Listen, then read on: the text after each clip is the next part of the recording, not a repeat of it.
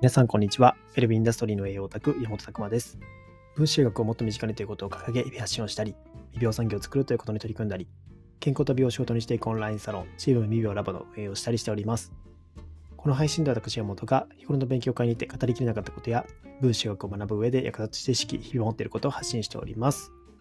というわけでですね、本日のテーマは、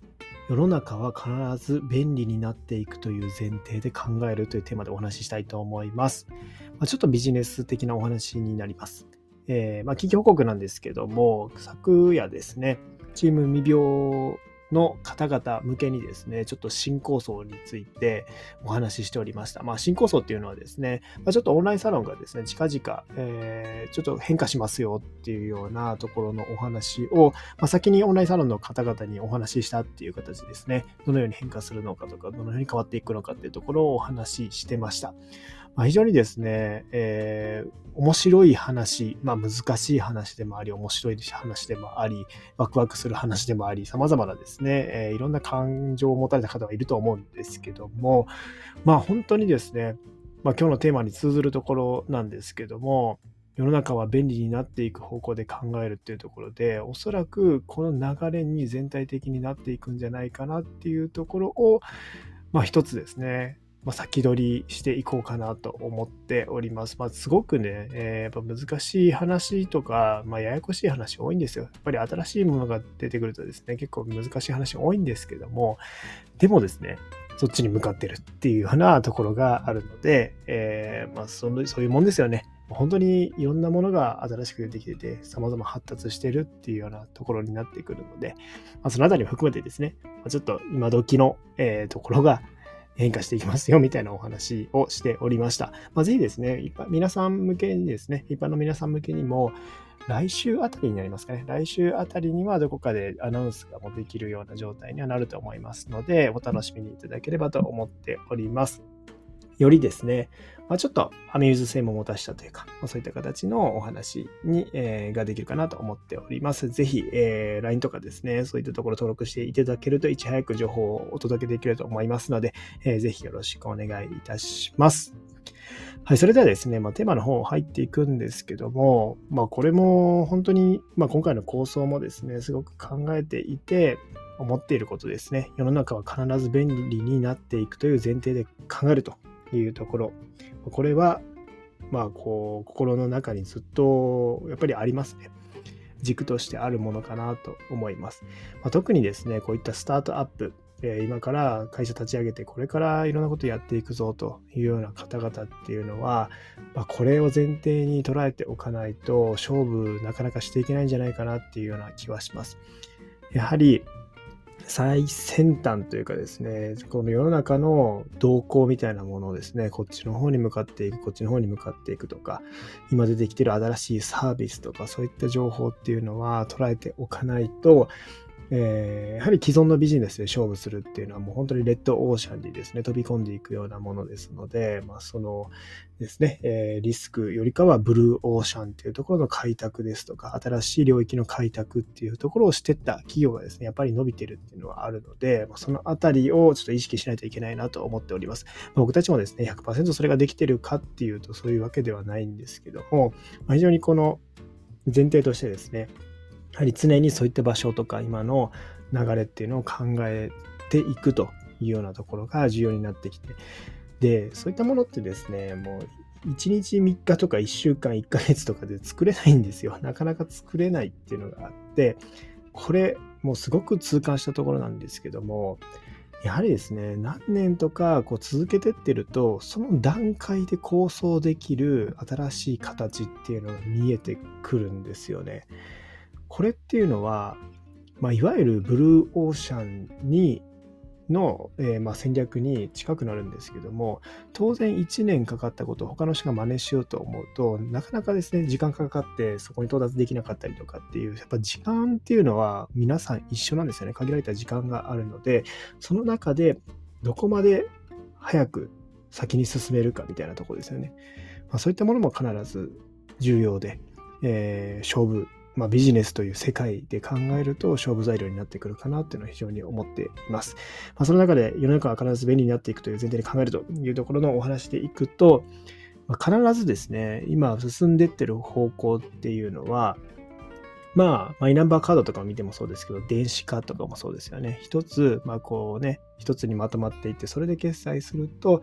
えー、あらゆるものが紐づいていて、決済が便利になっていくよとか、まあ電子決済とかも最近出てきましたね。バーコードで決済する。ピーってもうこうね、お釣りのやり取りとかがなくなってくるとか。だから昔思ってた、なんかこの作業ってめんどくさいよねっていう、でもそんなにめんどくさくなかったことでも、それも簡略化されていくっていうような形ですね。まあ、これはですね、ま、IT 技術がこれだけすごいスピードで発展していってるので、ある程度ですね、やっぱ仕方ないんですよ。そういったあの便利便利、効率化効率化っていうところですね。これは海外の方が圧倒的にうまいですね。まあ、海外のね、まあ、有数の GAFA とかね、そういった有名な企業とか、えー、っていうのは、まあ、社内でですね、仕事の効率化みたいなところをめちゃくちゃこうやってたりとかして、それがサービスになったりとかしてるわけなんですよね。だからこそ、無駄をなくして、いかに生産効率を上げるかみたいなところも、まあ、企業としても考えてて、それがサービスになってみたいなところなので、どんどんどんどん便利になっていく。しかもさらに、じゃあパソコンの性能が上がれば処理できる能力が上がっていって、よりですね、複雑なものを処理できるようになってしまったりとか、スマホだってそうですよね。昔は、えー、僕もね、初めて携帯触った時はもうパカパカ携帯ですよ。そういったところから、今スマホ、えー、高校生、大学生ぐらいでですね、えー、そういった形でスマホみたいなものが出てきて、もうその時だってね、もうなんだこれはっていうものですよね。画面があって、えー、タッチできて、こうね、触れるみたいなところ。まあ、ここなので10年ちょっとぐらいのですね、えー、スマホっていうのが、まあ徐々に出てきて浸透してきてっていう十何年の話ですよね。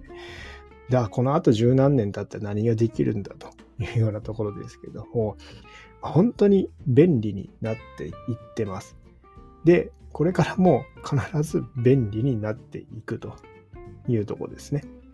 よりそういったサービスたちがどんどん出てくるという前提で考えないといけないので、そこに対してちょっと抵抗感がある方は今のうちにこれを取っ払っておいた方がいいと思います。もうそうなるっていう前提なんだから、それに合わせていく、それに興味を持つっていうことはしておかないと、まあ本当にね、最近思うんですけども、飲食店行っても、おじいちゃんおばあちゃんタブレットで注文するのめっちゃ困ってますよ。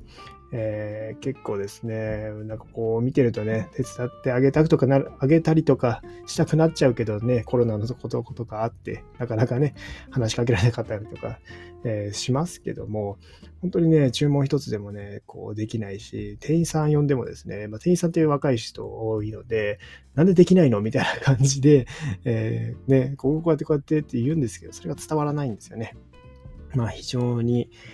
難しくもあるなとは感じるんですけどももう世の中がそっちに動いちゃっているのでそれを止めにも止められないんですよね。どうしても変わっていってしまう。電子化されていってしまったり便利になってしまったりとかするんですよね、まあ、よりですねやはり新しいものっていうのは、まあ、それだけですね難しいです。要は知らないからですよね。だからこれ何の違いなのかっていうとそういうものに知ってるか知ってないかの違いとか、触ったことあるか触ったことないかの違いとか、えー、一回興味持って調べてみたか調べてみてないかの違いみたいな、そういう話になってくるんですよ。選択肢として、あ、こういったものがあるのね、じゃあ一回触ってみようって人は多分これは何歳になってもついていけると思います。まあ本当にね、70歳になってからエクセルを学びましたとかね、素晴らしいなって思うんですけども、やっぱりやってみるってことですね。やってみたらできる。この感覚っていうのは、僕もすごく大事にしてますね。いや、わからないものが出てきたら、わかるわけないだろうと。そんなの触ってない時からわかるわけないけど、なんか触ってたら最近のものって本当にですね、まあ、UI っていう形、ユーザーインターフェースとかっていう形で、よりこう、自然と使えるように作り込んでもらってるもの多いんですよ。逆にそれが本当に使っててもわからないものだと、その設計してる側があんまり良くない形のサービスになってるっていうようなとこですね。だから iPhone とか皆さん本当にね、iPhone ポンってきて説明書とかあんまないじゃないですか。それでも使えてるんですよね。直感的にこう触ってみてあなんとなくこういう風だっていうところが分かったりとかするっていうところとあとやはり触っていくと新しいものを触っていくとそれって結構横に共通なんですよ他のものを触った時にやっぱり同じようにこういう風になってるなとかっていうところとかめちゃくちゃ思いますえー、僕たちもですね、会社今2人でやってるんですけども、結構全部自分たちで作ってるんですよね。ホームページだったりとか、まあ今回の構想とかも自分たちで探して、これとこれつなぎ合わせれば作れるよね、みたいなところで、全部自分たちでこう管理できるような状態にしてるんですよね。まあ、これ結構大事で、例えばホームページとかも昔はもう外に頼む、頼んで作ってもらうっていうのが当たり前だったんですけども、今の時代どうなってるかっていうと、自分で、まあ、ちょっとですね、えー、そういった形で、パワーポイントみたいな形で、こう作っていったりとかできるんですよ。で、こことここのリンクとかね、ボタン1個もすぐ配置したりとか、それをそこのリンクに飛ばすかとかね、まあ、そういったところとかすぐできるんです。そういうところも僕たちも初めは、あ、こんなのあるんだっていうところが始まって、触ってるうちにですね、ホームページが作れたりとか、あ、これ作れるんだっていうようなところとかって分かってったりとか、まあ、今だったら決済フォームの連携とかもそうですし、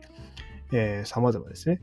こういったあホームページと他のつなげてみたいなところにもなってくる。まあ非常に難しい方は難しいかもしれないんですけども、とりあえずですね、まずはやってみて動かしてみる。で、